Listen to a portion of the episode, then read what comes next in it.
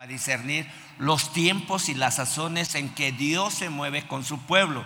Pero por eso le estamos, eh, le estoy mencionando lo que es la fiesta de Pentecostés. Ahorita voy a compartir algo de esto y usted, yo quiero que usted pueda entender por qué eh, presentamos o por qué enseñamos o por qué estamos haciendo esto. Entonces la Biblia nos dice, aún en en Éxodo 23 y Levítico 23, pero vamos a ver ahí en Éxodo 23, la Biblia enseñaba que en esas tres fiestas, que no son de los judíos, sino son fiestas al Señor, eh, en el versículo 14, Éxodo 23, 23, 14, dije, tres veces en el año me celebraréis fiesta no es fiesta de los judíos, porque a algunos les, les mal interpretado la palabra escrita, no se les ha enseñado bien o no aprendido bien. Pero bueno, entonces nos enseña ahí cómo debemos de presentar, eh, presentarnos en una fiesta y siempre la palabra de Dios nos enseña eh, que tres veces, versículo 17, tres veces en el año se presentará todo varón delante de Jehová el Señor. Versículo 16, no sé si no lo he puesto, hijo. Éxodo 23, 16, también la fiesta de la siega, los primeros frutos de tus labores que hubieres sembrado en el campo y la fiesta de la cosecha en la salida del año, cuando hayas recogido los frutos de tus labores de campo. ¿No salió el versículo? Ok, sale pues. Entonces, eh, todo esto es la fiesta de Pentecostés. Entre, paréntesis, quiero eh, recordarles a los de la escuela de mentores que este siguiente fin de semana está el retiro de, eh, escuela de mentores. Sábado y domingo eh, pueden este, acercarse con el mentor Johnny para poder este, ya tener cubierta. Hoy termina el fast track, así es, hoy termina el fast track, que puedan tener completo todo su, su relación de de clases, de, tareas, de exámenes, amén, y de videos. Bueno, entonces voy a eh, compartirle lo que es la fiesta Pentecostés y usted debe estar con su corazón eh, abierto, diciendo, ¿por qué tenemos que, eh, hay, por qué hay fiesta hoy? Bueno, este, queremos, quiero saludar a los que están conectados de Zacatlán, Tehuacán, Xalostoc, Apizaco, Saludos desde aquí, Ciudad Cerdán, Casa de Paz Santiago, Alceseca, así, Huiscolotla, y bueno, creo que probablemente están conectados también los de Olintla, que deben de estar en el templo, que un saludo desde aquí, Dios les bendiga, amén. Puedes saludar a los foráneos, hágale así, abre la toma y dale saludos desde acá a todas las sedes foráneas, gracias a Dios. Bueno, ¿Está listo para recibir la palabra de Dios? Amén. Esfuércese, sea valiente. Algunos a lo mejor eh, no descansaron bien, pero esfuércete. Trate de eh, ser sensible a la voz, al, al oído de Dios. Ahora quiero mencionarles que aún la palabra de Dios nos enseña que en las fiestas la gente traía pactos, ofrendas. Un pacto es un compromiso, es decir, te voy a honrar, te voy a servir, pero eh, ponían su pacto para hacer un compromiso con Dios. Hablamos de pactos financieros. Recuerde que el pacto es algo donde Dios quiere que cedas tu corazón. Cuando alguien no cede su corazón, cuando algo no da su corazón, dice la palabra de Dios que donde está tu tesoro, ahí está tu corazón. Si tu corazón es en el dinero, jamás va a ser, va a ser difícil que alguien pueda dar. Eh, si tu corazón está en el trabajo, no vas a tener tiempo para servirle al Rey de Reyes, a Jesucristo. Si tu corazón está en cosas triviales o cosas comunes, difícilmente vas a buscar de Dios. Pero qué bueno que pones en tu corazón el dar, dar y se te os dará. La palabra de Dios dice, más bienaventurado es dar, más bienaventurado es dar que recibir. Entonces, eh, gracias a Dios por, eh, por, lo que podemos presentar. Si usted quiere de aquí ocho días presentar un pacto, tráigalo. Eh, ponga su corazón, como le digo, le vuelvo a decir, y ahorita le voy a mencionar lo que Jesús le dijo a la gente cuando no entendía lo que estaba pasando en estos tiempos. Mateo 16, 3. Mateo 16, 3. Desde el 1, Mateo 16, 1, desde el 1. Eh, perdón, vinieron los fariseos y los saduceos para tentarle y le pidieron que les mostrase señal del cielo. Mas él respondiendo les dijo, versículo 2, cuando anocheces decís, buen tiempo porque el cielo tiene arreboles. Versículo 3, por la mañana hoy habrá tempestad porque tiene arreboles eh, el cielo nublado hipócritas, sabéis distinguir el aspecto del cielo, mas las señales de los tiempos no podéis. Fíjese lo que les decía Jesucristo. No, pues es que no sé por qué están celebrando fiesta de Pentecostés. Sabemos distinguir, ah, va a llover, sí estamos en tiempo de primavera, tiempos de lluvia, pero los, más las señales de los tiempos no podéis discernir. Ahora, eh, Jesús, y ahorita lo vamos a leer, Dios dijo a través del Espíritu Santo que tendremos eh, prodigios en el cielo y señales en la tierra antes del día grande y, poderoso del Señor. Vamos a Hechos, eh, Hechos 2, para que usted pueda entender lo que aún en el ámbito de la naturaleza, en el ámbito de nuestro entorno, están pasando situaciones fuertes pero que debemos de estar muy entendidos en los tiempos de Dios. Tiempos kairos debes, quiere decir kairos son tiempos donde Dios visita a su pueblo, como el tiempo de Pentecostés es una exclusividad de un mover de Dios para su pueblo. Todos los días Él nos visita, todos los días su presencia puede estar con nosotros, pero cuando hay una fiesta, hay una especificación. Usted va a una fiesta es porque alguien lo invitó, es porque eh, hay una eh, celebración, puede ser una graduación, puede ser unos 15 años, boda, pero eh, siempre va a haber algo específico a través de esa fiesta. Hechos 2, 17, en los postreros días se está hablando del Pentecostés, ahorita regresamos al 1. En los postreros días, dice Dios, derramaré de mi espíritu sobre toda carne. Habla que toda carne, todos los casi 8, 7 billones o más de 7 billones de personas que hay en, la, en, el mundo conocerán y sabrán que Jesucristo es Señor.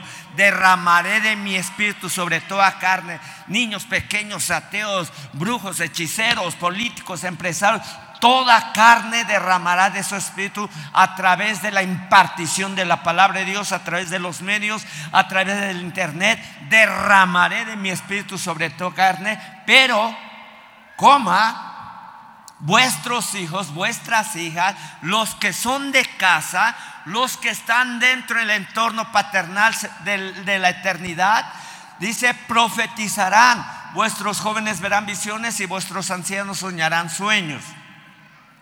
Los jóvenes tienen eh, visión, tienen expectativa. ¿Qué voy a hacer para el día de mañana? Eh, decíamos que la persona más pobre en este mundo no es la que no tiene dinero, sino es la que no tiene visión, no sabe ni para dónde, no sabe eh, dónde invertir, no sabe dónde sembrar, no sabe dónde trabajar, dónde relacionarse, o sea, no sabe ni para dónde va. Es la persona más común en esta tierra porque no hay una dirección en su corazón. Entonces los jóvenes verán visiones. Ayer eh, pasé un buen tiempo con los jóvenes, algunos jóvenes, eh, aprendimos a cómo ganarle terreno al enemigo, cómo avanzar sin temor. Algunos se cubrían mucho, ¿verdad? Pero eh, y saber cómo el enemigo nos puede atacar por la espalda, por los lados, por el frente y etcétera, etcétera. Pero la pasamos muy bien. Ya usted quiere saber qué, hicimos, pregúntele a los jóvenes.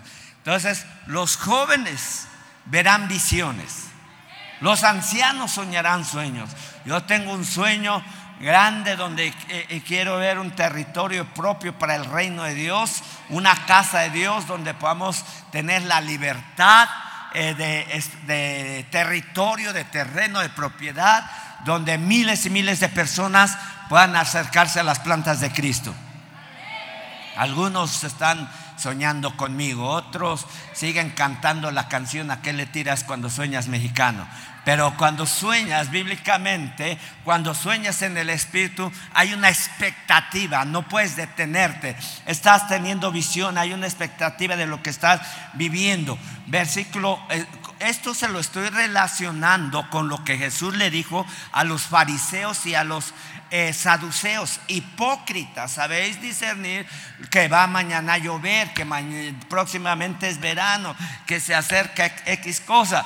Eh, eh, pero dice, los tiempos y las señales del cielo no podréis discernir. Entonces, esto es parte de lo que está sucediendo. Usted debe visualizar lo que, cómo el Espíritu Santo está moviendo. Versículo 18. De cierto, sobre mis siervos, sobre mis siervas, en aquellos días derramaré mi espíritu y profetizarán. Usted sirve en el reino de Dios, Usted es parte de ese mover. Usted es parte de los tiempos de Dios. Usted es parte de la conexión con el rey. Mis siervos, el que sirve, sirve. El que no sirve, se le enseña a servir. Es que no sé ni que usted métase a la visión en el proceso y se le va a enseñar. Nunca diga como eh, eh, le mencioné, nunca diga no puedo. El, profeta Jeremías en semanas pasadas le enseñé que decía no puedo, soy un niño. Nunca diga soy un niño. Alguien te va a enseñar llevarte de la mano. Que te va a enseñar cómo es el reino de Dios. Si usted eh, no entiende el reino de Dios es porque no quiere meterse en el reino de Dios. Cuando usted entiende el reino de Dios es porque está caminando junto al Rey de Reyes, a Jesucristo. Hay muchos que no entienden por qué se predica algo, por qué se habla de algo. Es porque no están de la mano de Jesucristo. Cuando tú estás caminando de la mano de Jesucristo, que sabes que es el centro de tu corazón, que sabes que es el rey que está entronado en, tu corazón, tú entonces tienes la relación fuerte con el Espíritu Santo para poder discernir los tiempos y las sazones de lo que está pasando en nuestro entorno. ¿Usted sabe por qué está el Popocatépetl pues, echando eructos? Y uno que otro escupitajo. Porque puede ser la preparación de un juicio local. No es cualquier cosa. Usted dice, ay, ¿por qué Dios es tan malo? No. La paga del pecado del hombre, de toda idolatría, pecado, brujería, hechicería, es cuando Dios trae juicio a un área local. Ahora, ¿cómo se mueve eso y cómo se quita? Yo escuché a los padres, díganle a Dios, vamos a orar que Dios no traiga juicio. No, eso no es la manera, está equivocado el asunto. Porque podemos decir, Señor, detén el juicio. Pero la gente sigue en su perversión, sigue en su brujería, sigue en su idolatría, sigue en su pecado. ¿Qué debemos de hacer?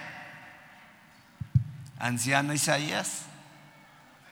¿Qué debemos de hacer? Salir a las calles como Jonás. Cuando algo no quiere predicar es que dice, o como Jonás dice, no, yo no quiero ir a Nibi, quiero ir a, Cancún o algo, no sé, yo no quiero eh, evangelizar. Entonces siempre un pez va a estar preparado para aquellas...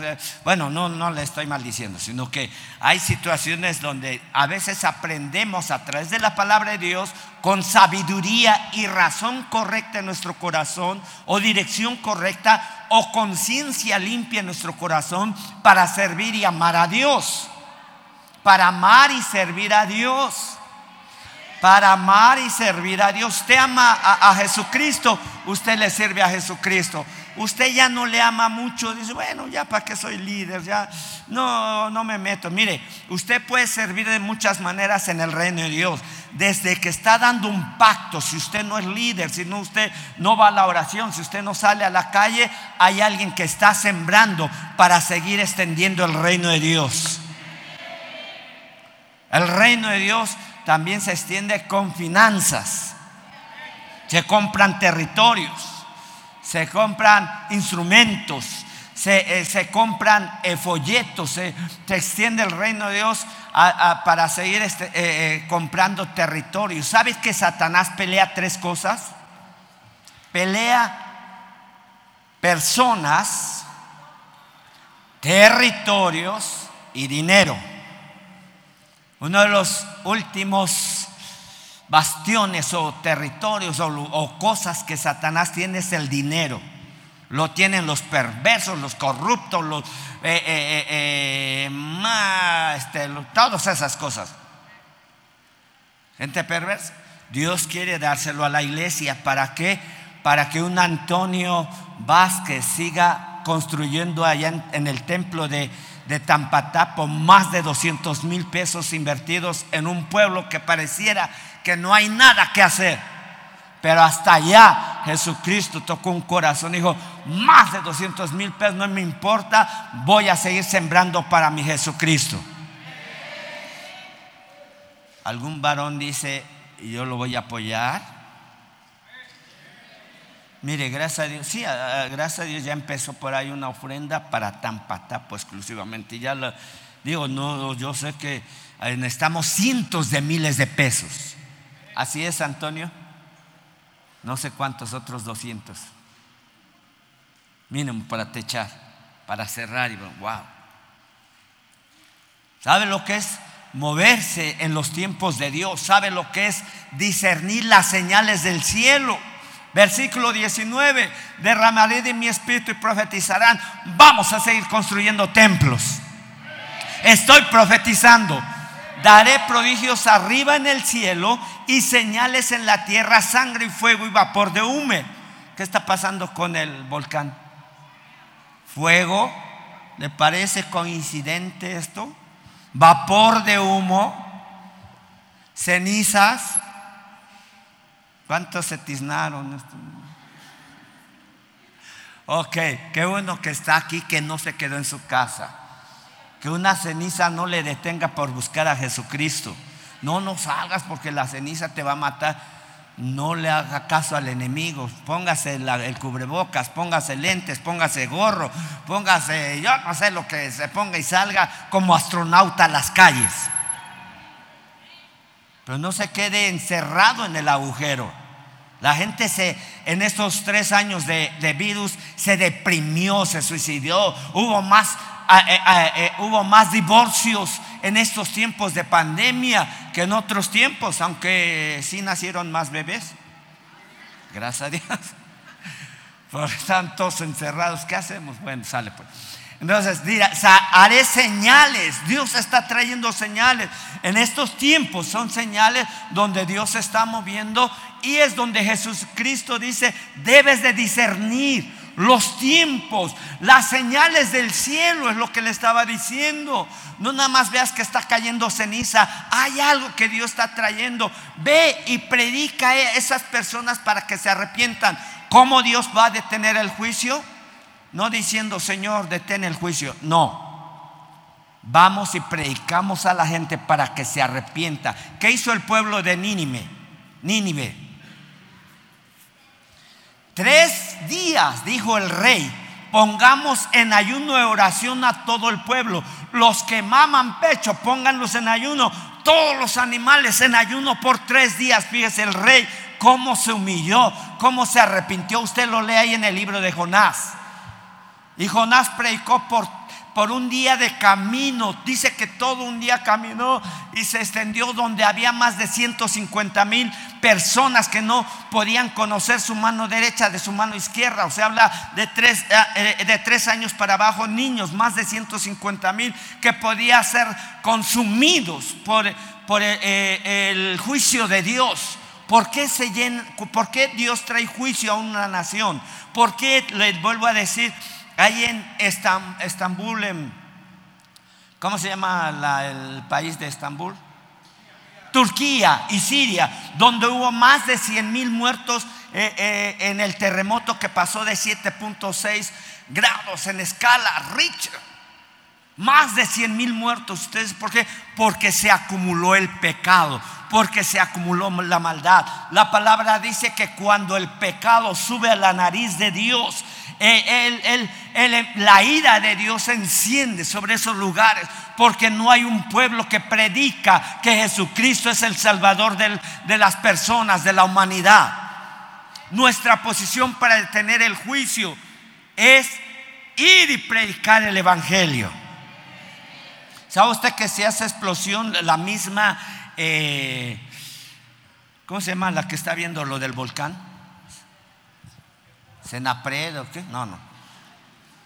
Cupredet, ese del volcán, el que está, eh, sismos y todo eso de eh, cuidado. Ok, entonces, hace más tiempo atrás, dos años o tres, decía, el radio de foco de peligro es de 10 kilómetros. Ahora en estos días lo empezaron a decir, bueno, probablemente llegue hasta 25 kilómetros a 30 kilómetros, aún si salieran piedras disparadas a más de 100 kilómetros hasta 500 kilómetros por hora, esos proyectiles hacia los lugares donde está siendo despedida. Imagínense, piedras golpeando a las personas o a las casas o a los lugares. Eso es lo que han dicho en estos días. ¿No es?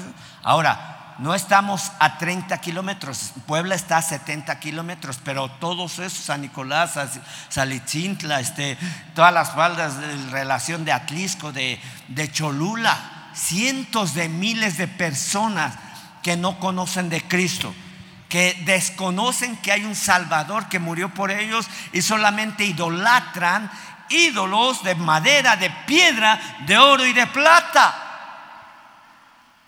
Cuando Jesucristo es Dios, Jesucristo, Dios es espíritu y los que le buscan es necesario que le adoren en espíritu y en verdad, no en base a una piedra, no en base a sus creencias.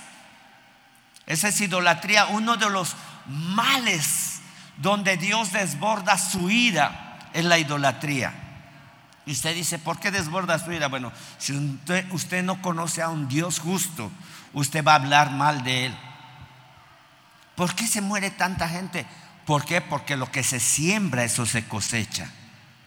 Siempre ese cuestionamiento de gente ignorante o de gente que no conoce al Creador, dice, ¿será justo? Si Dios es un Dios justo.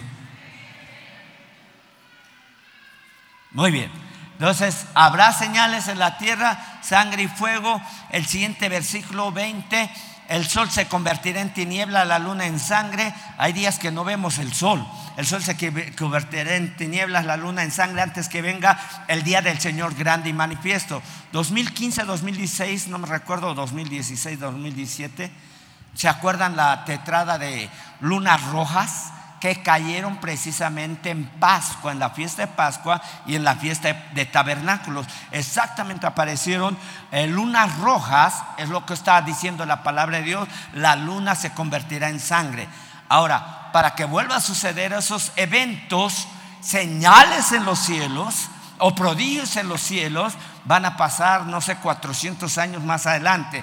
Ya se está anticipando lo que va a pasar eh, antes que venga el día del Señor grande y manifiesto. Antes del día, ¿cuál es ese día? Primero es el arrebatamiento de la iglesia, después siete años del, del tiempo y gobierno del anticristo, donde todo va a ser eh, en contra de Jesucristo, en contra de la palabra de Dios, en contra de lo que todo se predica. Por siete años el, el anticristo gobernará, pero regresará Jesucristo la segunda venida, regresará por su pueblo, el pueblo de Israel, la nación de Israel, junto con los que estuvimos en las bodas del Cordero, vendremos y se aplastará todo gobierno del anticristo. Algunos captaron eso, otros se quedaron ahí pensando si quieren seguir viviendo con la suegra. Ok, versículo 21. Y todo aquel que invocar el nombre del Señor, ahí está la diferencia. Todo aquel que invocar el nombre del Señor, ¿qué, qué Señor? El Señor San Judas, el Señor de las, eh, de las tinieblas, el Señor de la 18 poniente, ¿cómo se llama? El de ese ese señor, o el señor de San Pablo, el señor Chencho, Pancho, o lo que sea de tu casa, todo aquel, por eso mujer no invoque el nombre de su esposo, primero invoque el nombre del Señor Jesucristo, amén. Va, esas mujeres despertaron, muy bien. Sí, porque, oye, no me has dado para mi, mi gasto. No invoque ese eh, nombre primero. Primero invoque el nombre del Señor Jesucristo. Seremos salvos. Ahí tenemos la seguridad de nuestra vida. Amén. ¿Qué es lo que pasa en esta fiesta de Pentecostés? La fiesta de Pentecostés quiere decir 50 días después de Pascua, 7 semanas después de Pascua. Hablamos de 50 días. 50 días que significa jubileo, el número 50 bíblicamente hablando, significa jubileo o año de liberación o tiempo de liberación. Diga amén. Por eso es muy importante que usted se conecte en las fiestas del Señor. Ya no buscamos las fiestas del Santo Patrono, buscamos invocar el nombre del Señor Jesucristo, seremos salvos. Amén. 50 significa año de jubileo o tiempo de, liberación. Es un tiempo que usted se puede liberar de ataduras del pasado. Son tiempos en que Dios visita a su pueblo. Usted puede ver, no, pues parece que un servicio normal. Hace ocho días estábamos igual. No, hay algo específico, hay algo donde usted no alcanza a ver, pero Dios sí está resuelto a visitar de una manera especial, específica a su pueblo a través de esta fiesta de Pentecostés.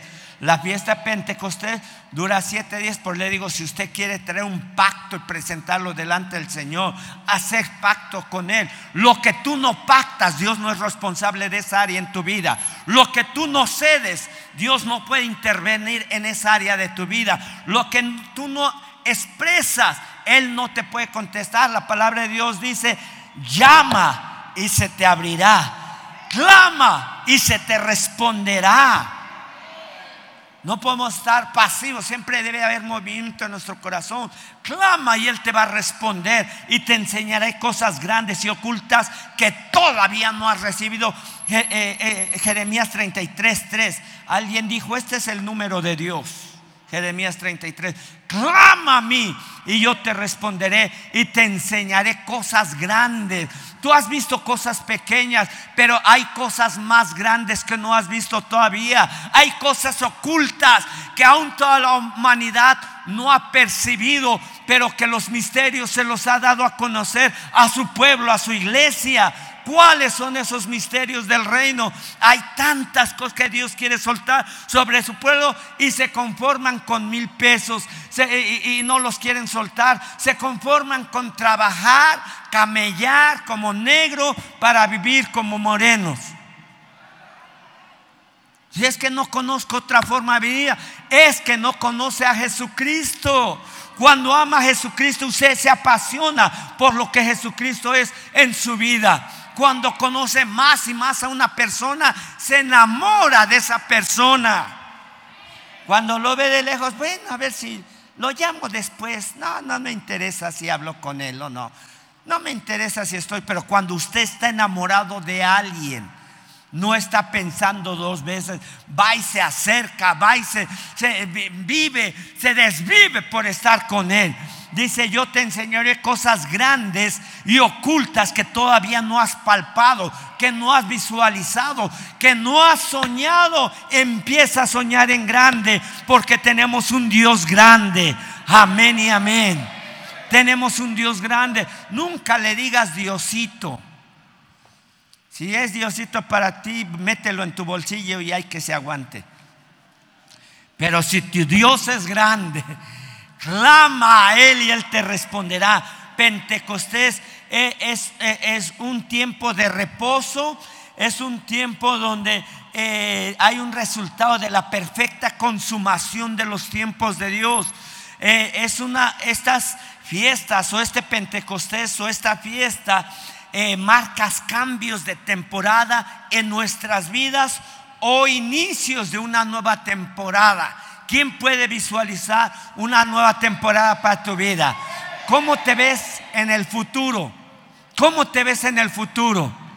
Di, me veo mejor en el futuro de lo que me veo ahora.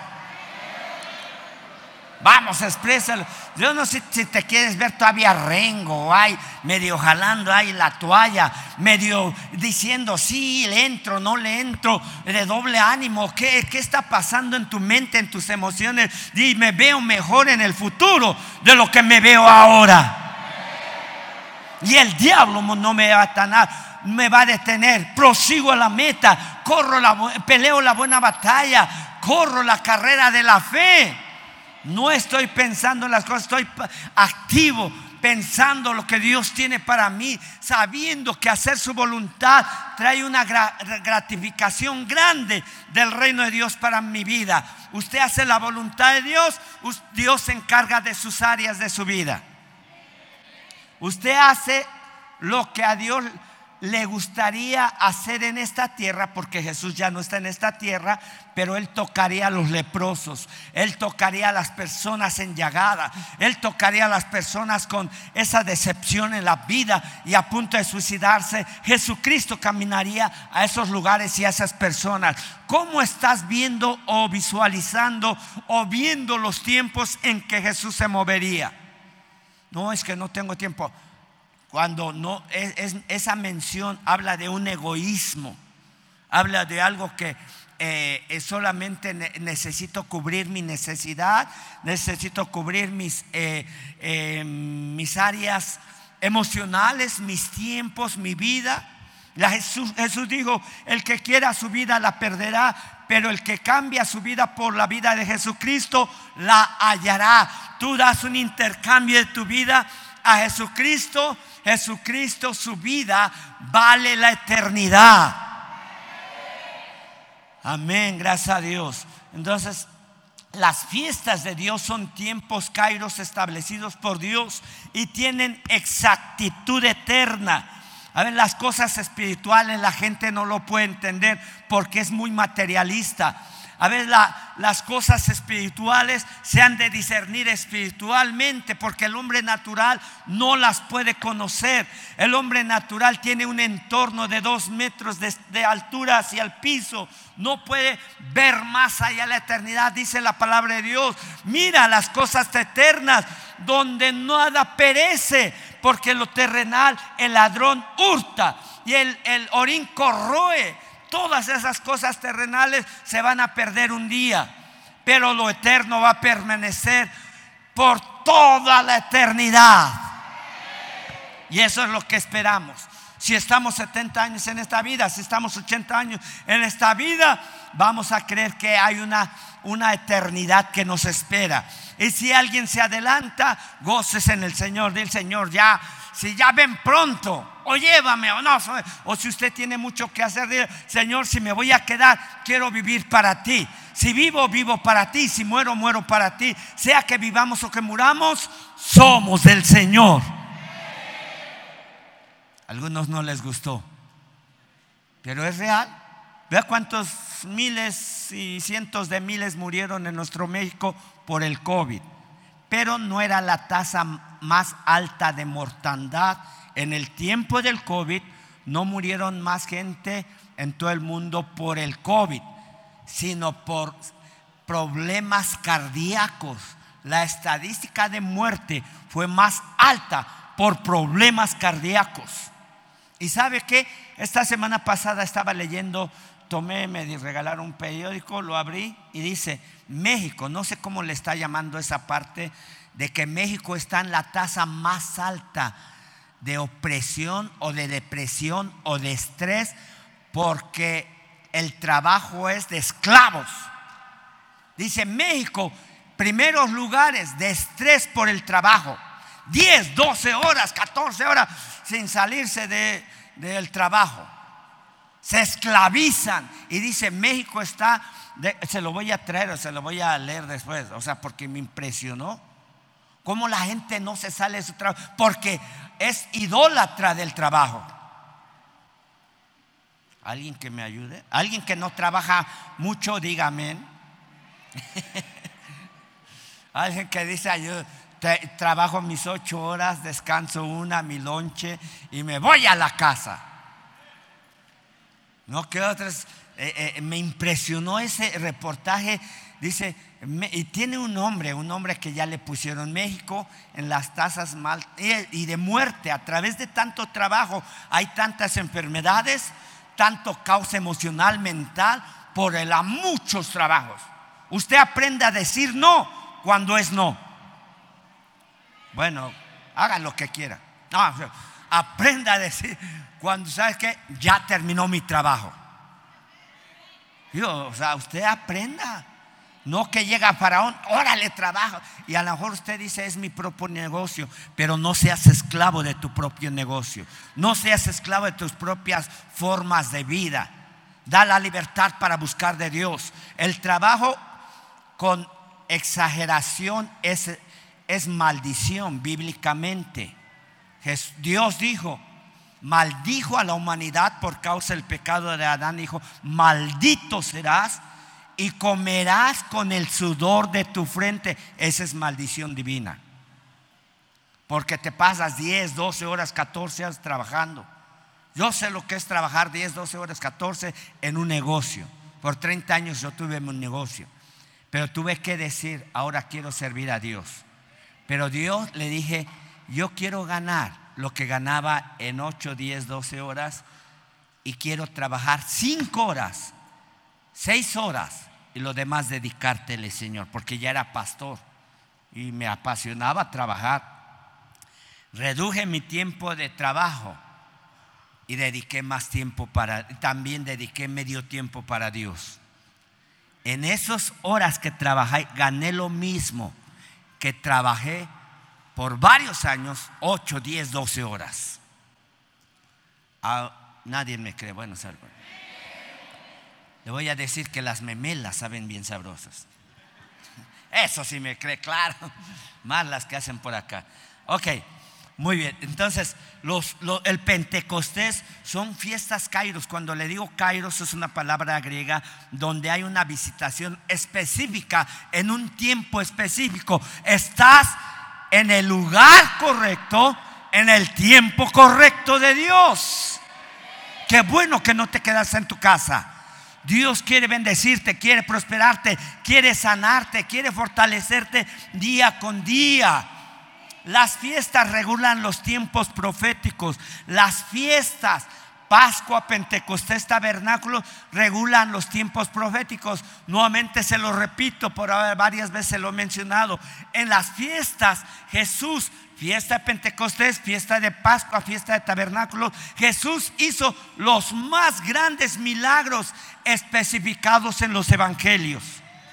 Hizo los más grandes milagros en los tiempos de las fiestas porque hay una relación más estrecha a través de portales abiertos en la eternidad para que Dios mande o relacione o se relacione con su pueblo y su pueblo pueda entender que son tiempos específicos que Dios quiere bendecir. Esta misma semana usted entreguese un tiempo a Dios, entregue un ayuno a Dios, ayune esta semana bueno, engorde esta semana. Ah, ayuna esta semana. Pues un ayuno es dejar de comer, de consumir alimentos o ciertos alimentos y dedicar un tiempo específico a Dios. Mínimo una hora. Jesús dijo a, los fariseos, a los hipócritas, le dijeron, hoy, ¿por qué tus discípulos no ayunan? Dice, bueno, cuando les sea quitado el esposo o cuando Jesús iba a ir al cielo, ellos ayunarán. ¿Y sabe que el ayuno es una de las armas más poderosas junto con la oración? ¿Usted quiere que Dios intervenga en una necesidad, de un problema, en una adversidad? Ayune y ore. Bíblicamente hablando, hay gente que dice, no, ya Jesús lo hizo todo, está ignorante. O sea, Jesús dijo al revés. ¿Sabe qué? Eh, yo me voy a ir al cielo y todos mis discípulos van a ayunar. Amén. Por eso el ayuno es parte de nuestra vida cotidiana. El que no ayuna, el diablo se lo desayuna. El que no ora, el diablo se lo devora. ¿Qué quiere? Vamos a ayunar y orar. Entonces, las fiestas, usted tome estos tiempos. Esta semana es, eh, eh, es el primer día, pero esto cada día es un tiempo de Pentecostés, tiempo de jubileo, tiempo. ¿Sabe usted que cada 50 años eh, el Pentecostés de 50 años, y eso ya lo pasamos en años anteriores, 2, 3, 5 años atrás, había completamente restauración económica en el pueblo de Israel, cuando llegaba el Pentecostés de 50 años, eh, toda deuda se cancelaba.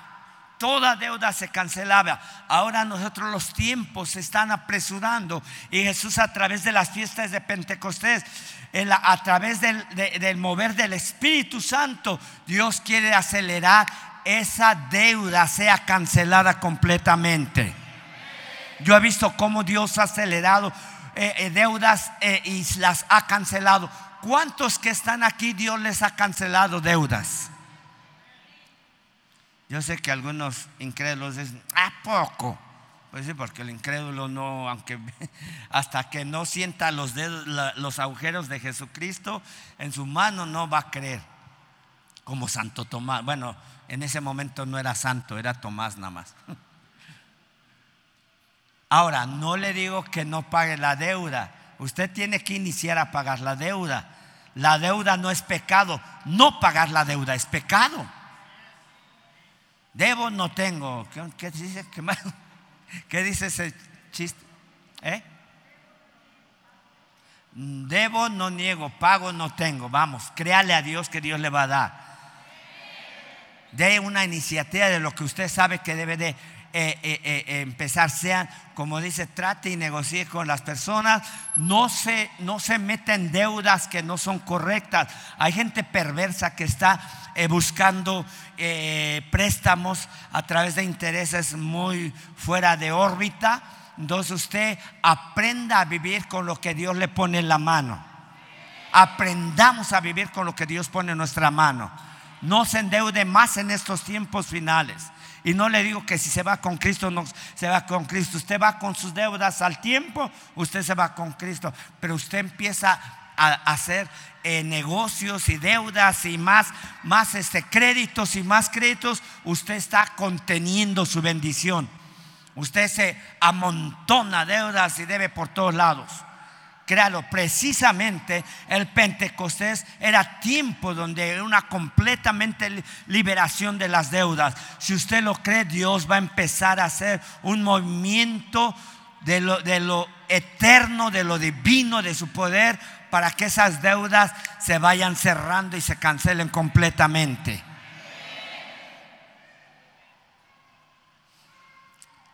Estas fiestas se relacionaban con las cosechas. Y ya con esto voy a terminando porque quiero ministrar. Quiero ministrar los que tengan hambre. Dios, yo quiero un tiempo de Pentecostés. ahora sí, vamos a, este, a Hechos 2, 1.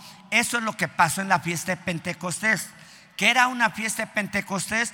La fiesta de Pentecostés en, la, en los judíos era un tiempo de cosecha. Cosechaban el grano de trigo y cosechaban el olivo. Cuando llegó el día de esa fiesta, era para ellos una fiesta eh, judía. Hoy nada más lo hacían los judíos. Para nosotros es un tiempo de celebración, un tiempo de expectar lo que el Espíritu Santo está haciendo. Cuando llegó el día de Pentecostés, estaban unánimes juntos. ¿Cómo debemos de estar? Juntos pero no revueltos. Sí, porque dicen, no, pues es que yo no conozco a esa persona, como que su carácter o su forma de vestir, su forma de ser, no me agrada. Pues en el reino de Dios dice, unánimes y juntos. Unánimes y juntos. Sé que sea que le chille la ardilla al que está junto a ti, o sea que le apeste lo que sea, o sea que se vista fifí, como diría nuestro O sea, como se visto, usted debe de tener esa armonía. ¿Sabe que esa es una parte del reino de Dios? Tener compañerismo. Cuando usted no tiene ese compañerismo del reino de Dios, una relación más estrecha, amados los unos los, los otros. Jesús dijo, en esto conocerán que son mis discípulos, en que os améis los unos a los otros. Y amarse los unos a los otros no es alejarse, es acercarse, ser participativos, estar en comunión, ser incluyentes en todo lo que, en la relación del trabajo del reino de Dios. Sí, yo quiero participar, eh, que la anciana Soco está haciendo haciendo una rifa, yo quiero participar. Bueno, sí, otros no. X, el que el anciano Isaías va a, las calles, pues por lo menos desde tu casa, ya se, se oye medio feo por lo menos desde tu casa, Señor, voy a rodearme y sé que el equipo está allá en las calles. Señor, 5, 10, 15 minutos, media hora, una hora, orando por el equipo de evangelismo. Si no van tus pasos, vaya tu oración. Es parte de la comunión unos con otros. Estaban todos unánimes juntos. Y eso es lo que va a provocar una gran eh, bendición del Espíritu Santo. Recuerde que la fiesta de Pentecostés se relaciona con el Espíritu Santo. Eh, versículo 2. De repente Vino del cielo un estruendo como de un viento recio que soplaba, el cual llenó toda la casa donde estaban sentados. Versículo 3. Y se les aparecieron lenguas repartidas como de fuego, asentándose sobre cada uno de ellos. Este es el mover del Espíritu Santo. Las lenguas es una evidencia del mover del Espíritu Santo. Las lenguas extrañas es una evidencia del mover del Espíritu Santo. Vamos a 1 Corintios 12, 1. ¿Por qué es importante tener esto? Porque la palabra de Dios lo enseña. Pasa el grupo de alabanza. Pasa el grupo de alabanza. Eh, 1 Corintios 12, 1. No quiero, hermanos, que ignoréis acerca de los dones espirituales. ¿Cuáles dones? Versículo 2. Sabéis que cuando éramos gente normal, común se extraviaba llevándoos como se os llevaba a los ídolos mudos, esos ídolos que no hablan ni ven y, y las palomas se hacen popó encima de ellos. Versículo 3. Por tanto os hago saber que nadie clave por el Espíritu de Dios llama anatema a Jesús. Estamos hablando que el Espíritu de Dios está con nosotros. Dice, no es cierto, sí es cierto, no. Cuidado, porque eh, eh, nadie que hable por el Espíritu de Dios llame anatema a Jesús. Jesús es nuestro Señor, Jesús es nuestro Rey, Jesús es el centro de nuestra vida, Jesús es nuestro Salvador, Jesucristo es nuestro sanador, Jesucristo es el, el Rey de Reyes y Señor de Señores. Nadie puede llamar a Jesús Señor. Cuando hablamos la palabra Señor, la palabra en el griego es curios y quiere decir dueño total de mi vida. Dueño de mis finanzas, dueño de mis hijos, dueño de mis propiedades. Eso quiere decir, nadie puede llamar Jesús a Jesús Señor sino por el Espíritu Santo. Tú le dices, el Señor Jesús, eh, eh, Jesús es mi Señor. El Espíritu Santo te está impulsando a decirte, él es dueño de todo lo que soy y de todo lo que tengo. Versículo 4. Ahora bien, hay diversidad de dones. Versículo 1 dice, no quiero que ignoréis acerca de los dones. En el versículo 4 dice, hay diversidad de regalos, de dones, pero el Espíritu es el mismo. Versículo 5, eh, hay diversidad de ministerios, pero el Señor es el mismo. Versículo 6, y hay diversidad de operaciones, pero Dios hace todas las cosas en todos, es el mismo. Hay tres relaciones de lo que es el mover del Espíritu Santo, pero eso después lo voy a eh, eh, predicar. Versículo 7. Pero a cada uno les dado, a cada uno de ustedes les dado la manifestación del Espíritu para provecho. porque es importante los dones? Porque usted saca un provecho para bendición de su vida y para bendición de otros. Versículo 8. Porque a este es dada por el Espíritu palabra. ¿Cuántos quieren palabra de sabiduría? ¿Cuántos necesitamos varones palabra de sabiduría? Otros quieren seguir hablando lenguas jarochas. Palabra de sabiduría, a otro palabra de ciencia según el mismo espíritu. Ayer con los jóvenes nos paramos a comer carnitas en un, pues sí, casi al aire libre ahí en la calle. Y yo dije, bueno, no es la mejor carne que estamos comiendo. Y bueno, pero ya estamos acá. Al término, se le compartió la palabra a ese matrimonio de personas de más de 60 años. Y Davicho le estaba diciendo, algo pasó con su hijo mayor. Y el hombre dijo, sí, se murió mi, mi hijo primogénito. Esa es una palabra de ciencia que tú le puedes decir a otra persona lo que ha sucedido o lo que está pasando en su vida. ¿Cuántos quieren el don de ciencia? Son regalos. Y un regalo en el espíritu o en lo espiritual se recibe por fe. No necesitas pagar nada. No es, bueno, ¿cuánto cuesta ese regalo? No, no, es regalo, es don. Versículo 9 a otro fe por el mismo espíritu. Ahora, no es la misma fe, el don de fe que la fe. La fe todos tienen a qué fe y la desarrollan de una manera según la revelación que hay en su corazón. Pero hay un don de fe que puede mover montañas. Hay un don de fe más poderoso. A otros dones de sanidades por el mismo espíritu ¿Cuántos de ustedes Dios los ha usado para sanar enfermos? Levante la mano. Amén, gracias a Dios varios. ¿Cuántos les gustaría que Dios los utilizara por medio del Espíritu Santo con este don en sus vidas?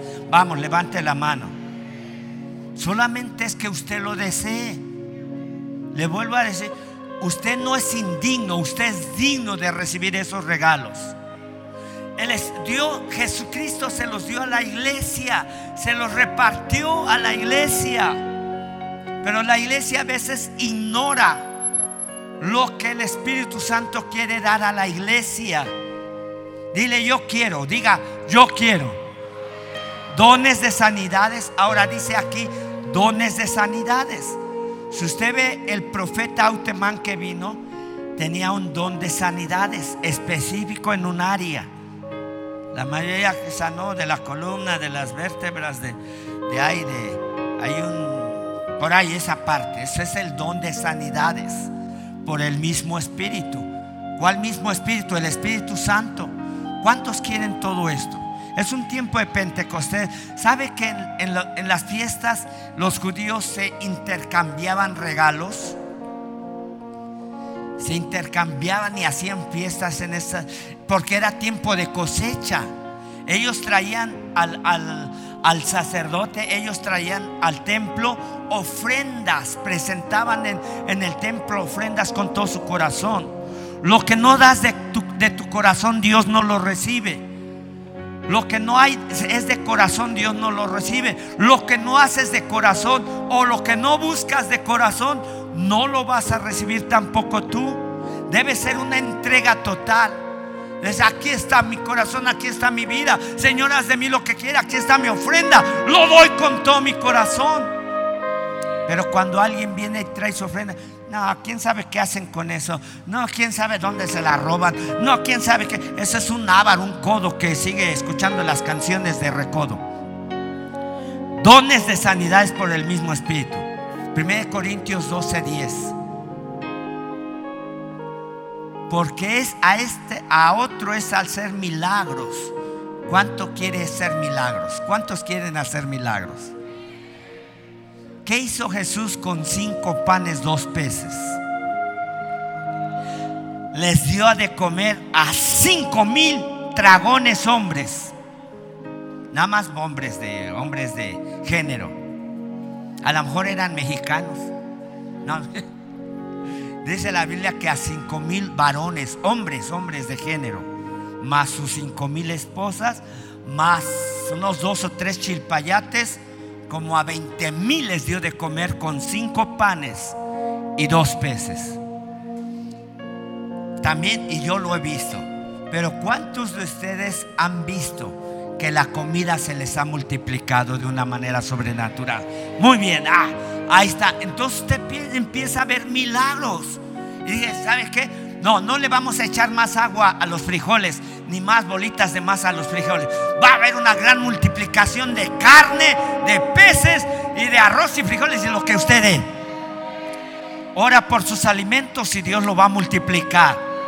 Alguien mencionó, oré por mi gasolina y me duró hasta 20, 15, 30 días mi gasolina. Otro aquí me mencionó, eh, oré por mi tanque de gas y ese tanque de gas ha durado meses.